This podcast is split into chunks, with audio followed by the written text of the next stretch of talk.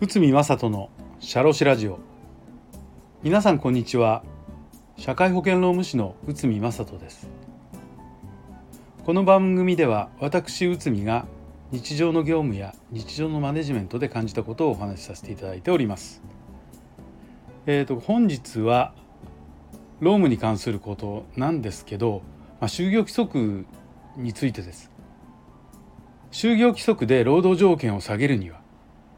こちらを解説いたします。まあ、就業規則非常に会社のルールとして働く人と会社の関わり方で非常に重要なあのルール決まり事になっております。で、えー、と実際にですねそういったものでこの労働条件を下げることができるのかということなんですが、まあ、あの会社の経営状態や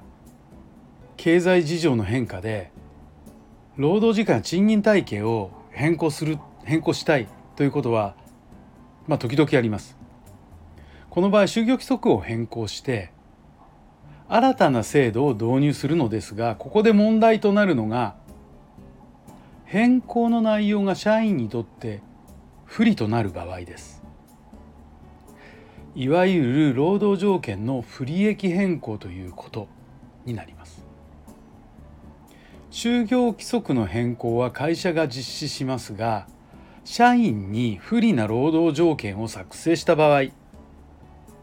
実際にそういったものを作っただけでは効力が生じません。ちなみに労働契約法ではどういうふうになってるかというと、まあ、2つポイントがあります。1つ目は労働者及び使用者はその合意により労働契約の内容である労働条件を変更することができる。2つ目は使用者は労働者と合意することなく就業規則を変更することにより労働者の不利益に労働契約の内容である労働条件を変更することはできない。こういうふうになってます。だから不利益変更の場合は社員の同意を得なければ変更後の就業規則の効力が生じないのです。しかし現実的に社員全員から同意書を取ることは非常に難しいです。同意を得られれば労働条件を変更できるということですけど変更できなければまあ同意もらえなければまあ迫した場合例えば会社の存続問題に関わってくるようなことにもなります。そこで一定の場合には社員の同意がなくても就業規則での労働条件の不利益変更が認められているのです。これに関する裁判のポイントは就業規則の変更点に合理性があるかないかという点です。なお最高裁は判決を出した際に合理性の基準として、えー、次の7つの要因を挙げています。1つ目就業規則の変更によって社員が受ける不利益がどのぐらいか。2つ目変更の内容程度は妥当か。